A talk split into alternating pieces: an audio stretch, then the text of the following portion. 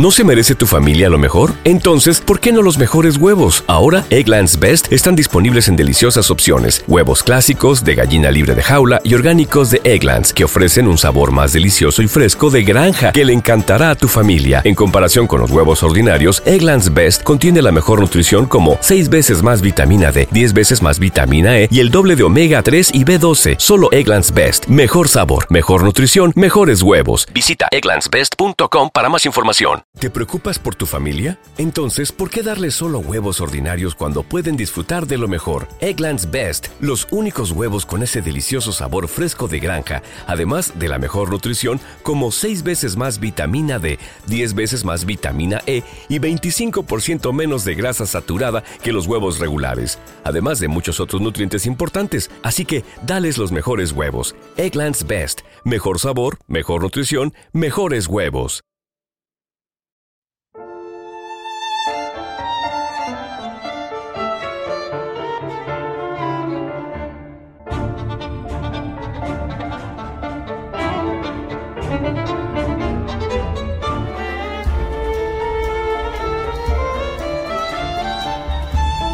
Ana Karenina, de Lev Talstov.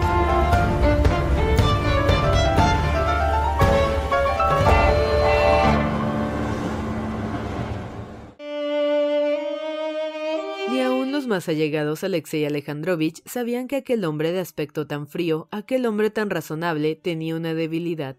No podía ver llorar a un niño o a una mujer. El espectáculo de las lágrimas le hacía perder por completo el equilibrio y la facultad de razonar. El jefe de su oficina y el secretario lo sabían, y cuando el caso se presentaba, avisaban a los visitantes que se abstuvieran en absoluto de llorar ante él si no querían echar a perder su asunto. Se enfadará y no querrá escucharles, decían. Y en efecto, en tales casos, el desequilibrio moral producido en Karenin por las lágrimas se manifestaba en una imitación que le llevaba a echar sin miramientos a sus visitantes. No puedo hacer nada, haga el favor de salir, gritaba en tales ocasiones. Cuando al regreso de las carreras, Ana le confesó sus relaciones con Bronsky e inmediatamente, cubriéndose el rostro con las manos, rompió a llorar. Alexei Alejandrovich, a pesar del enojo que sentía, notó a la vez que le invadía el desequilibrio moral que siempre despertaba en él las lágrimas. Comprendiéndolo y comprendiendo también que la exteriorización de sus sentimientos estaría poco en consonancia con la situación que atravesaban, Alexei Alejandrovich procuró reprimir toda manifestación de vida, por lo cual no se movió para nada ni miró a Ana. Y aquel era el motivo de que ofreciese aquella extraña expresión como de muerto que sorprendiera a su mujer. Al llegar, la ayudó a apearse y dominándose se despidió de ella con su habitual cortesía, pronunciando algunas frases que en nada le comprometían y diciéndole que al día siguiente le comunicaría su decisión. Las palabras de su mujer, al confirmar sus sospechas, dañaron profundamente el corazón de Karenin y el extraño sentimiento de compasión física hacia ella que despertaban en él sus lágrimas aumentaba todavía más su dolor.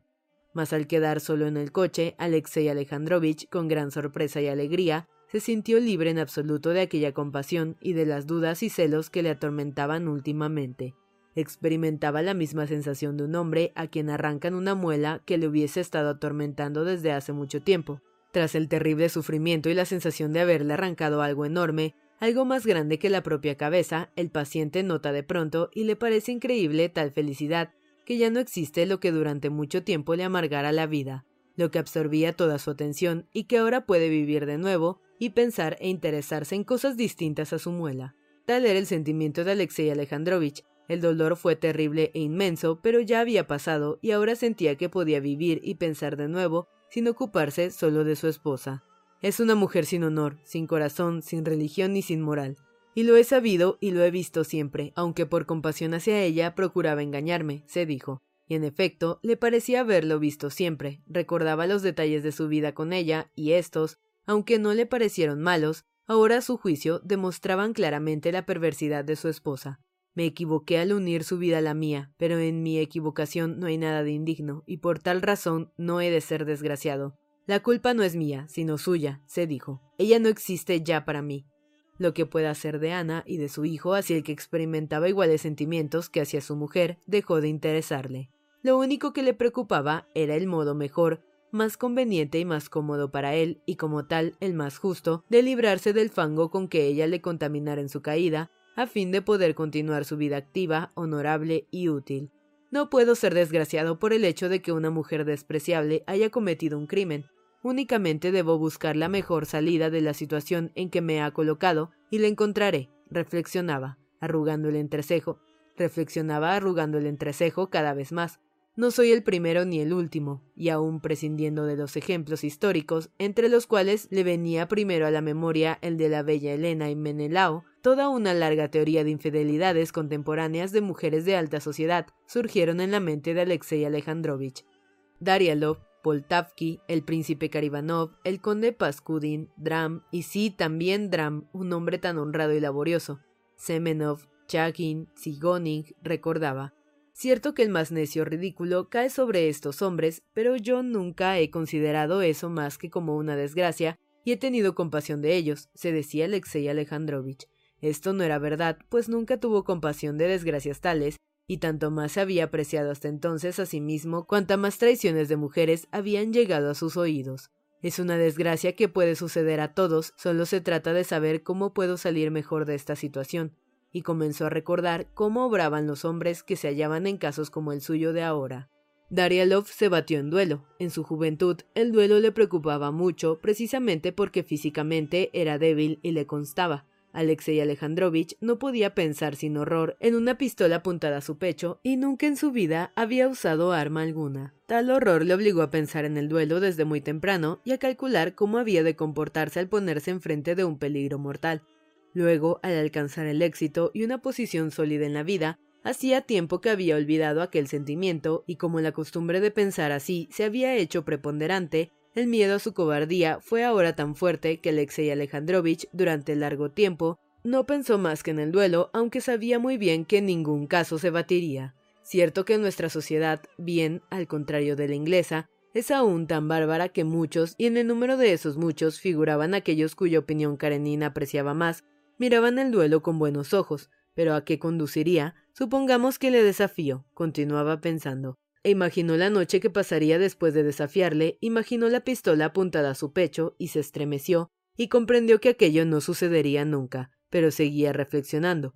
Supongamos que me dicen lo que tengo que hacer, que me colocan en mi puesto y aprieto el gatillo, se decía cerrando los ojos. Supongamos que le mato. Alexei Alejandrovich sacudió la cabeza para apartar tan necios pensamientos. Pero ¿qué tiene que ver que mate a un hombre con lo que he de hacer con mi mujer y mi hijo? ¿No tendré también entonces que pensar lo que he de decidir referente a ella? En fin, lo más probable, lo que seguramente sucederá, es que yo resulte muerto o herido. Es decir, yo, inocente de todo, seré la víctima. Esto es más absurdo. Pero por otro lado, provocarle a duelo no sería por mi parte un acto honrado. ¿Acaso ignoro que mis amigos no me lo permitirían, que no me consentirían que la vida de un estadista necesaria en Rusia se pusiera en peligro? ¿Y qué pasaría entonces? Pues que parecerá que yo, sabiendo bien que el asunto nunca llegará a implicar riesgo para mí, querré quedarme en un inmerecido lustre con este desafío. Esto no es honrado, es falso, es engañar a los otros y a sí mismo. El duelo es inadmisible y nadie espere que yo lo provoque. Mi objeto es asegurar mi reputación, que necesito para continuar mis actividades sin impedimento. Su trabajo político, que ya antes le parecía muy importante, ahora se le presentaba como de una importancia excepcional. Una vez descartado el duelo, Karenina estudió la cuestión del divorcio, salida que eligieran otros maridos que él conocía. Recordando los casos notorios de divorcios, y en la alta sociedad existían muchos que él conocía perfectamente, Alexei Alejandrovich no encontró ninguno en que el fin del divorcio fuera el mismo que él se proponía. En todos aquellos casos, el marido cedía o vendía a la mujer infiel, y la parte que, por ser culpable, no tenía derecho a casarse de nuevo, afirmaba falsas relaciones del esposo. En su propio caso, Alexei Alejandrovich veía imposible obtener el divorcio legal, de modo que fuera castigada la esposa culpable, Comprendía que las delicadas condiciones de vida en que se movían no hacían posibles las demostraciones demasiado violentas que exigía la ley para probar la culpabilidad de una mujer. Su vida, muy refinada en cierto sentido, no toleraba pruebas tan crudas, aunque existiesen, ya que ponerlas en práctica le rebajaría más a él que a ella ante la opinión general. El intento de divorcio no habría valido más que para provocar un proceso escandaloso que aprovecharían bien sus enemigos a fin de calumniarle y hacerle descender de su posición en el gran mundo. de modo que el objeto esencial, obtener la solución del asunto con las mínimas dificultades, no lo llenaba el divorcio. Además, con el divorcio o su planteamiento, se evidenciaba que la mujer rompía sus relaciones con el marido y nada le impedía ya unirse a su amante, y en el alma de Karenin, pese a la completa indiferencia que hacia su mujer creía experimentar ahora, restaba aún un sentimiento que se expresaba por el deseo de que ella no pudiese unirse libremente con Bronsky, con lo que su delito habría redundado en beneficio de ella. Tal pensamiento irritaba tanto a Alexei Alejandrovich que solo al imaginarlo se le escapó un gemido de íntimo dolor. Se irguió, cambió de sitio en el coche y durante un prolongado instante permaneció con el entrecejo fruncido mientras envolvía sus pies huesudos y friolentos en la suave manta de viaje. En vez del divorcio legal, podía como Karivanov, Pascudín y el buen Dram separarse de su mujer, siguió pensando Alexei Alejandrovich, cuando se sintió un poco calmado, pero este procedimiento tenía los mismos efectos deshonrosos que el divorcio, y lo peor era que, como el divorcio legal, arrojaba a su mujer en brazos de Bronsky. No, es imposible, imposible, dijo en alta voz mientras comenzaba a desenrollar otra vez la manta de viaje.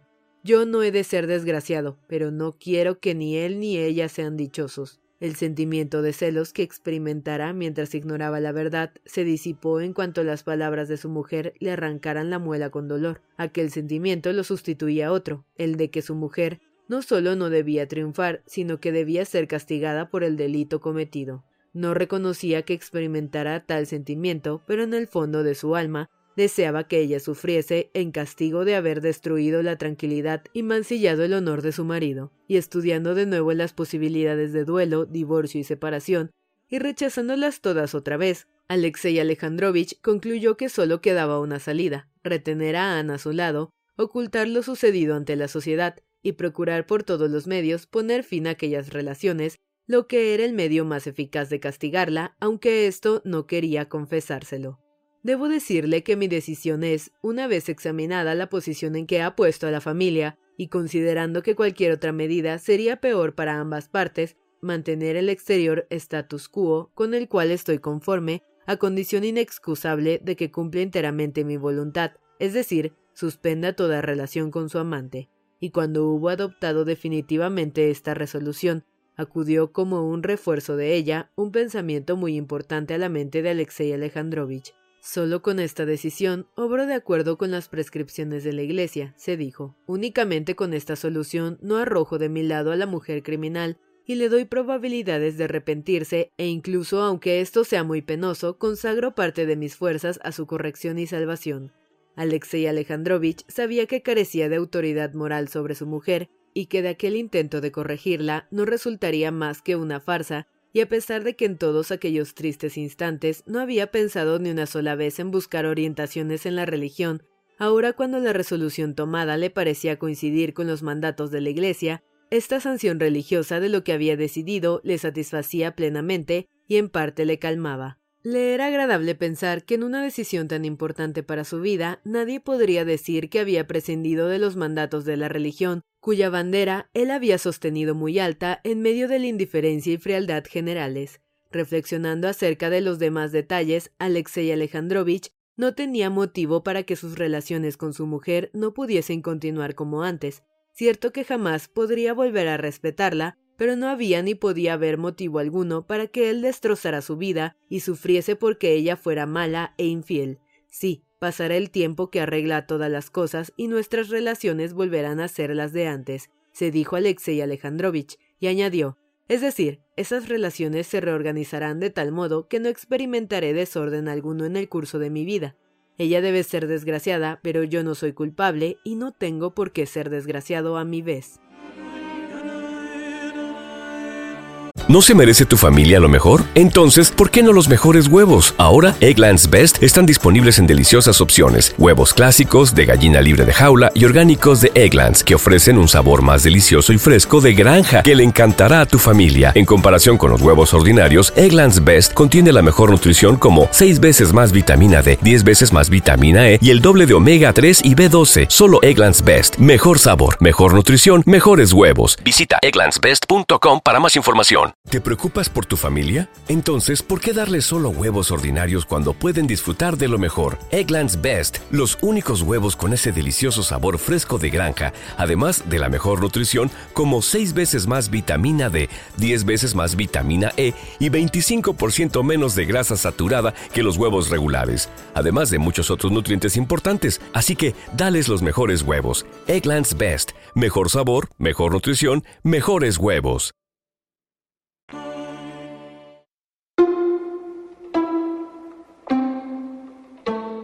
Al acercarse a San Petersburgo, no solo Karenina había adoptado su decisión de una manera definitiva, sino que hasta redactó mentalmente la carta que iba a escribir a su mujer.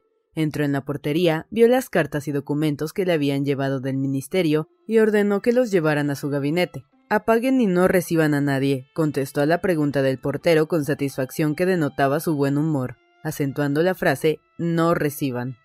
Ya en su gabinete, Karenin paseó recorriéndolo dos veces en toda su longitud y se detuvo ante su gran mesa de escritorio en la que había seis velas encendidas que había puesto allí su ayuda de cámara. Luego hizo crujir las articulaciones de sus dedos, se sentó y comenzó a arreglar los objetos que había en el escritorio. Con los codos sobre la mesa y la cabeza inclinada de lado, reflexionó un momento y luego escribió sin detenerse un segundo. Escribía en francés sin dirigirse directamente a ella, y empleando el usted que no posee en aquel idioma la frialdad que posee en el ruso. En nuestra última entrevista le indiqué mi intención de comunicarle lo que he decidido respecto a lo que hablamos. Después de reflexionar detenidamente, le escribo como le prometí. Mi decisión es esta. Sea cual sea su proceder, no me considero autorizado a romper lazos con los que nos ha unido un poder superior. La familia no puede ser deshecha por el capricho, el deseo o incluso el crimen de uno de los cónyuges. Nuestra vida, pues, debe seguir como antes. Eso es necesario para usted, para mí y para nuestro hijo. Estoy seguro de que usted se arrepiente de lo que motiva la presente carta y que me ayudará a arrancar de raíz la causa de nuestra discordia y a olvidar el pasado. En caso contrario, puede suponer lo que le espera a usted y a su hijo. De todo ello, espero hablarle en nuestra próxima entrevista. Como termina la temporada veraniega, le pido que vuelva a San Petersburgo lo antes posible el martes a más tardar. Se darán las órdenes necesarias para su regreso. Le ruego que tenga en cuenta que doy una especial importancia al cumplimiento de este deseo mío. A Karenin. Postdata. Acompaño el dinero que pueda necesitar para sus gastos. Releyó la carta y se sintió contento, sobre todo por haberse acordado de enviar dinero. No había un reproche ni una palabra dura, pero tampoco ninguna condescendencia. Lo principal era que en ella había como un puente dorado para que pudiese volver. Plegó y alisó la carta con la grande y pesada plegadera de marfil, la puso en un sobre en el que metió dinero y llamó con la particular satisfacción que le producía el adecuado empleo de sus bien ordenados útiles de escritorio. Llévala a la ordenanza para que le entregue mañana a Ana Arkadievna en la casa de verano, dijo levantándose. Bien, tomará vuecencia el té en el gabinete. Alexei Alejandrovich ordenó que llevasen el té allí y jugueteando con la plegadera, se dirigió a la butaca junto a la que había una lámpara y a su lado el libro francés que había empezado a leer, relativo a inscripciones antiguas. Sobre la butaca, en un marco dorado, pendía el magnífico retrato de Ana hecho por un célebre pintor. Alexei Alejandrovich lo miró. Los ojos impenetrables le miraban burlones, insolentes, como en aquella última noche en la que había tenido la explicación. Todo en aquel retrato le parecía impertinente y provocador desde los encajes de la cabeza, con los cabellos negros excelentemente pintados, hasta la hermosa mano blanca, cuyo dedo anular estaba cubierto de sortijas, todo le causaba la misma desagradable impresión. Después de mirarlo durante un instante, Karenin se estremeció de tal modo que sus labios temblaron y hasta emitieron un sonido casi imperceptible. Volvió la cabeza, se sentó precipitado en la butaca y abrió el libro. Trató de leer, pero en modo alguno consiguió que despertara en él su anterior interés por las inscripciones antiguas. Mientras miraba el libro, pensaba en otra cosa, no en su mujer, sino en una complicación de su actividad gubernamental que surgiera últimamente y en la que radicaba el interés principal de su trabajo del momento. Ahora le parecía penetrar más profundamente que nunca en aquella complicación, y le parecía que en su cerebro surgía la idea capital lo podía decir sin presunción, el pensamiento que debía aclarar todo el asunto, haciéndole ascender en su cámara, abatiendo a sus enemigos, convirtiéndole más útil aún al Estado. En cuanto el criado, después de llevarle el té, hubo salido del aposento, Alexei Alejandrovich se levantó y se dirigió a la mesa de escritorio. Apartó a un lado la cartera que contenía los asuntos corrientes y con una sonrisa de satisfacción apenas perceptible, sacó el lápiz y se sumió en la lectura de los documentos relativos a aquella complicación. El rasgo característico de Alexei Alejandrovich como alto funcionario del Estado, el que le distinguía especialmente, y el que unido a su moderación, su probidad, su confianza en sí mismo y su excesivo amor propio, había contribuido más a encumbrarle. Era su absoluto desprecio del papeleo oficial, su firme voluntad de suprimir en lo posible los escritos inútiles y tratar los asuntos directamente, solucionándolos con mayor rapidez y con la máxima economía. Ocurrió con esto que en la célebre comisión del 2 de junio se expuso el asunto de la fertilización de la provincia de Saraisk, asunto perteneciente al ministerio de Karenin, y que constituía un claro ejemplo de los gastos estériles que se hacían y de los inconvenientes de resolver los asuntos solo en papel. Alexei Alejandrovich sabía que eso era justo. El asunto de la fertilización de Saraisk había sido iniciado por el antecesor de Karenin y en él se habían gastado y gastaban muchos fondos totalmente en balde, ya que estaba fuera de duda que todo aquello no había de conducir a nada. Al ocupar aquel cargo, Alexei Alejandrovich lo comprendió enseguida y pensó en ocuparse de ello, pero hacerlo al principio, cuando se sentía aún poco seguro, no era razonable, teniendo en cuenta que con ello lastimaba muchos intereses. Luego, absorbido ya por otros asuntos, Simplemente se había olvidado de aquel, que como tantos otros seguía su camino por fuerza de inercia. Mucha gente comía en torno a él, y en especial una familia muy honrada y distinguida por sus dotes musicales, ya que todas las hijas tocaban algún instrumento de cuerda. Alexei Alejandrovich no solo les conocía, sino que incluso era padrino de boda de una de las hijas mayores.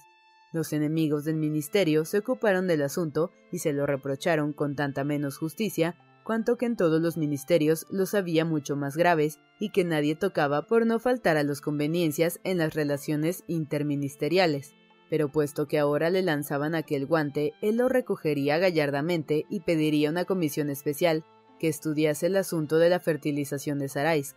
No quería, sin embargo, que la cosa quedase en manos de aquellos señores, por lo cual exigió ante todo el nombramiento de otra comisión especial para estudiar el asunto de la organización de la población autóctona. Aquel asunto se había planteado también ante la comisión del 2 de junio y Alexei Alejandrovich lo presentaba con energía como muy urgente por el deplorable estado de la citada población. En la comisión el asunto motivó discusiones de varios ministerios entre sí.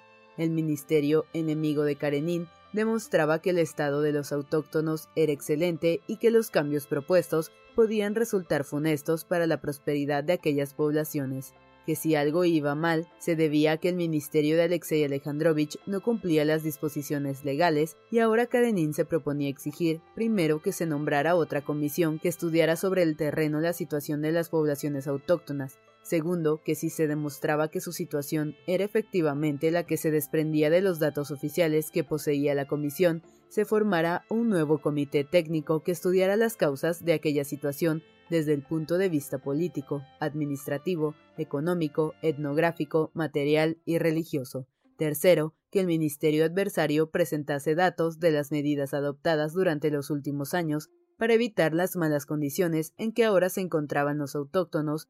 Cuarto, que se pidiera a dicho ministerio explicaciones sobre por qué, según informes presentados a la comisión con los números 17.017 y 18.308, fechas 5 de diciembre de 1863 y 7 de junio de 1864 procedía abiertamente contra la ley orgánica, artículo 18 y observación en el 36. Un animado color cubrió las mejillas de Alexei Alejandrovich mientras anotaba rápidamente aquellas ideas. Una vez escrita la primera hoja de papel, se levantó, llamó y mandó una nota al jefe de su despacho para que le enviasen los informes necesarios, y tras levantarse y pasear por la habitación, Volvió a mirar el retrato, arrugó las cejas y sonrió con desprecio. Leyó de nuevo el libro sobre inscripciones antiguas y a las once se fue a dormir. Cuando una vez en la cama recordó lo sucedido con su mujer, ya no le pareció tan terrible.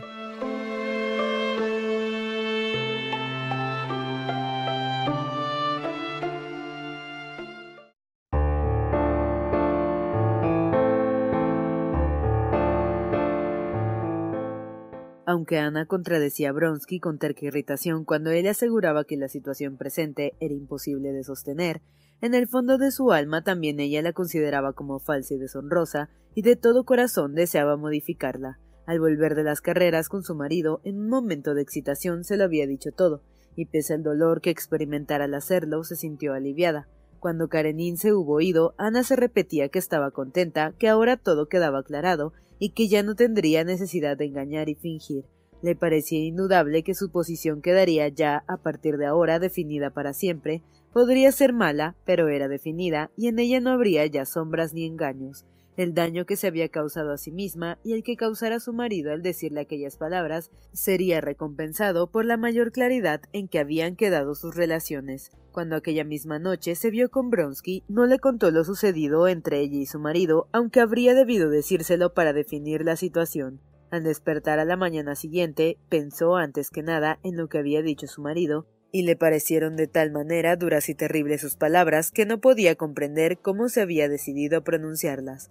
Ahora estaban ya dichas y era imposible adivinar lo que podría resultar de ello, ya que Alexei Alejandrovich se había ido sin decirle nada. He visto a Bronsky y no le he contado lo ocurrido, reflexionaba. Incluso cuando se disponía a marchar estuve a punto de llamarle y decírselo todo pero no lo hice porque pensé que encontraría extraño que no se lo hubiese explicado en el primer momento. ¿Por qué no se lo dije? Y al tratar de contestar a la pregunta, el rubor encendió sus mejillas, comprendió lo que se lo impedía, comprendió que sentía vergüenza, la situación que le había parecido aclarada la tarde anterior, se le presentaba de repente no solo como sin aclarar, sino además sin salida. Quedó aterrada ante el deshonor en que se veía hundida, cosa en la cual ni siquiera había pensado, y al detenerse a reflexionar sobre lo que haría su marido, se le ocurrían las más terribles ideas. Imaginaba que iba a llegar ahora el administrador para echarla de la casa y que su deshonra iba a ser publicada ante todos. Se preguntaba dónde iría cuando le echaran de allí y no encontraba contestación. Al recordar a Bronsky, se figuraba que él no la quería, que empezaba a sentirse cansado, que ella no podía ofrecérsele, y esto le hacía experimentar animosidad contra él. Le parecía como si las palabras dichas a su marido, que continuamente acudían a su imaginación, las hubiera dicho a todos y todos las hubiesen oído. No se atrevía a mirar a los ojos a quienes vivían con ella. No osaba llamar a la criada ni bajar a la planta baja para ver a la institutriz y a su hijo. La muchacha que esperaba hacía tiempo en la puerta escuchando decidió entrar en la alcoba. Ana la miró interrogativamente a los ojos y sintiéndose cohibida se ruborizó. La criada pidió perdón, diciendo que creía que la señora la había llamado. Traía la ropa y un billete de Betsy, quien recordaba a Ana que aquel día irían a su casa por la mañana Lisa Merkalova y la baronesa Stolz con sus admiradores, Karlunsky y el viejo Stremov para jugar una partida de cricket. Venga aunque sea solo para aprender algo de nuestras costumbres. Le espero, concluía el billete. Ana leyó y suspiró dolorosamente. No necesito nada, nada, dijo a la muchacha que colocaba frascos y cepillos en la mesita del tocador. Váyase, voy a vestirme y a salir. No necesito nada, nada. Anuchka salió de la alcoba, pero Ana sin vestirse continuó sentada en la misma posición con la cabeza baja y los brazos caídos, estremeciéndose de vez en cuando de pies a cabeza, como si fuese a hacer o decir algo y se sintiera incapaz de ello. Repetía sin cesar para sí Dios mío, Dios mío. Pero tales palabras nada significaban para ella. La idea de buscar consuelo en la religión le resultaba tan extraña como la de buscar consuelo en su propio marido, aunque no dudaba de la religión en la que la habían educado. Sabía bien que el consuelo de la religión solo era posible a base de prescindir de aquello que era el único objeto de su vida, y no solo sentía dolor, sino que comenzaba a experimentar miedo ante aquel terrible estado de ánimo que nunca hasta entonces experimentara, le parecía que todo en su alma comenzaba a desdoblarse, como a veces se desdoblan los objetos ante una vista cansada. A ratos no sabía ya lo que deseaba ni lo que temía, ni si temía o deseaba lo que era, o más bien lo que había de ser después, y no podía precisar qué era concretamente lo que deseaba. ¿Qué hacer? se dijo al fin sintiendo que le dolían las sienes, y al recobrarse se dio cuenta de que se había cogido con las dos manos sus cabellos cercanos a las sienes y tiraba de ellos. Se levantó de un salto y empezó a pasear por la habitación. El café está servido, mademoiselle, y Sergio espera, dijo Anuchka, que había entrado de nuevo, hallando a Ana en la misma posición. Sergio. ¿Qué hace Sergio? preguntó Ana, animándose de repente y recordando por primera vez durante la mañana la existencia de su hijo. Parece que ha cometido una falta, dijo Anuchka sonriendo. ¿Qué falta? Pues ha cogido uno de los melocotones que había en la despensa y se lo ha comido a escondidas. El recuerdo de su hijo hizo que Ana saliese de aquella situación desesperada en que se encontraba. Se acordó del papel, en parte sincero, aunque más bien exagerado, de madre consagrada por completo a su hijo en que viviera en aquellos últimos años, y notó con alegría que en el estado en que se encontraba aún poseía una fuerza independiente de la oposición en que se hallara respecto a su marido y a Bronsky, y esta fuerza era su hijo. Fuera la que fuera la situación en que hubiera de encontrarse, no podría dejar a su hijo, aun cuando su marido la cubriese de oprobio, y aunque Bronsky continuara viviendo independiente de ella, y de nuevo le recordó con amargura y reproche, Ana no podría separarse de su Sergio, tenía un objetivo en la vida. Debía obrar, obrar para asegurar su posición con su hijo, para que no se lo quitasen, y había de actuar inmediatamente si quería evitarlo. Debía tomar a su hijo y marchar. No le cabía hacer otra cosa, tenía que calmarse y salir de tan penosa situación. El pensamiento de que urgía hacer algo, que tenía que tomar a su hijo inmediatamente y marchar con él a cualquier sitio, le proporcionó la calma que necesitaba. Se vistió de prisa, bajó y con paso seguro entró en el salón, donde como de costumbre le esperaban el café y Sergio con la institutriz. Sergio, vestido de blanco, estaba de pie ante la consola del espejo, con la espalda y cabeza inclinadas, expresando aquella tensión concentrada que ella conocía y que señalaba más su semejanza con su padre, manipulando unas flores que había llevado del jardín. La institutriz presentaba un aspecto severo. Sergio exclamó chillando como solía Mamá. y se interrumpió indeciso. Debía saludar primero a su madre dejando las flores, o terminar la corona antes y acercarse a su madre ya con las flores en la mano. Después de saludar, la institutriz comenzó a relatar lenta y detalladamente la falta cometida por el niño, pero Ana no la escuchaba y pensaba si convendría o no llevársela consigo. No, no la llevaré, decidió. Me iré sola con mi hijo. Si eso está muy mal, dijo Ana tomando al niño por el hombro y mirándole no con severidad, sino con timidez, lo que confundió al pequeño y le llenó de alegría. Ana le dio un beso. Déjele conmigo, indicó a la extrañada institutriz, y sin soltar las manos de Sergio, se sentó en la mesa en la que estaba servido el café. Yo, mamá, no, no, murmuró el niño pensando en lo que podría esperarle por haber cogido sin permiso el melocotón. Sergio, dijo Ana cuando la institutriz hubo salido del aposento. Eso está muy mal, pero no lo harás más, ¿verdad? ¿Me quieres? Sentía que le acudían las lágrimas a los ojos. ¿Cómo puedo dejar de quererle? pensó sorprendiendo la mirada asustada y al mismo tiempo jubilosa de su hijo.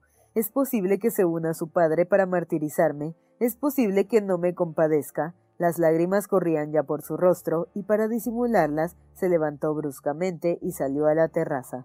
Después de las lluvias y tempestades de los últimos días, el tiempo era claro y frío. Bajo el sol radiante que iluminaba las hojas húmedas de los árboles, se sentía la frescura del aire. Al contacto con el exterior, el frío y el terror se adueñaron de ella con fuerza nueva y le hicieron estremecer. Ve, ve con Mariette, dijo a Sergio que la seguía y comenzó a pasear arriba y abajo por la estera de paja que cubría el suelo de la terraza. ¿Será posible que no me perdonen? ¿No comprenderán que esto no podía ser de otro modo? se dijo.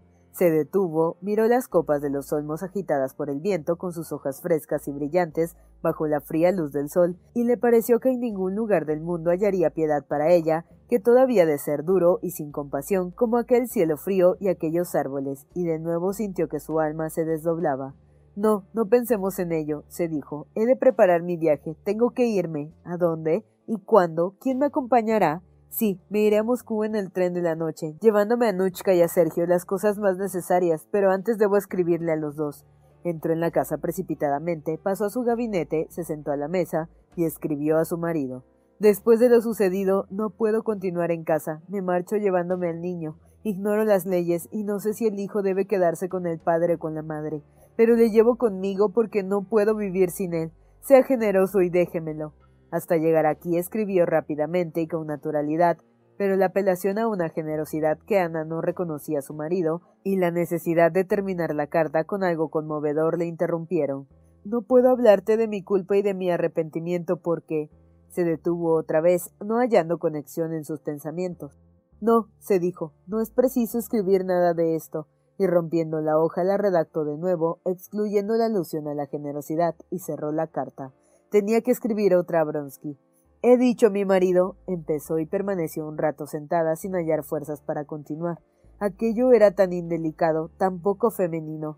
Además, ¿qué puedo escribirle? se preguntó, y otra vez la vergüenza cubrió el rubor de sus mejillas. Recordó la tranquilidad de Bronsky y un sentimiento de irritación contra él le hizo romper en pequeños pedazos la hoja con la frase ya escrita. No hay necesidad de escribir nada, se dijo, y cerrando la carpeta subió a anunciar a la institutriz y a la servidumbre que salía aquella noche para Moscú, y comenzó a hacer los preparativos del viaje.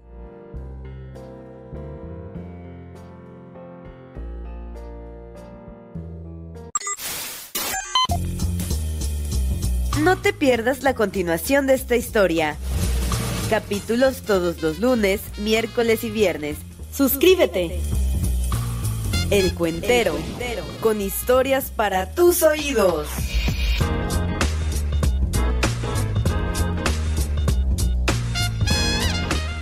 ¿Te preocupas por tu familia? Entonces, ¿por qué darles solo huevos ordinarios cuando pueden disfrutar de lo mejor? Eggland's Best, los únicos huevos con ese delicioso sabor fresco de granja, además de la mejor nutrición, como 6 veces más vitamina D, 10 veces más vitamina E y 25% menos de grasa saturada que los huevos regulares, además de muchos otros nutrientes importantes. Así que, dales los mejores huevos. Eggland's Best, mejor sabor, mejor nutrición, mejores huevos.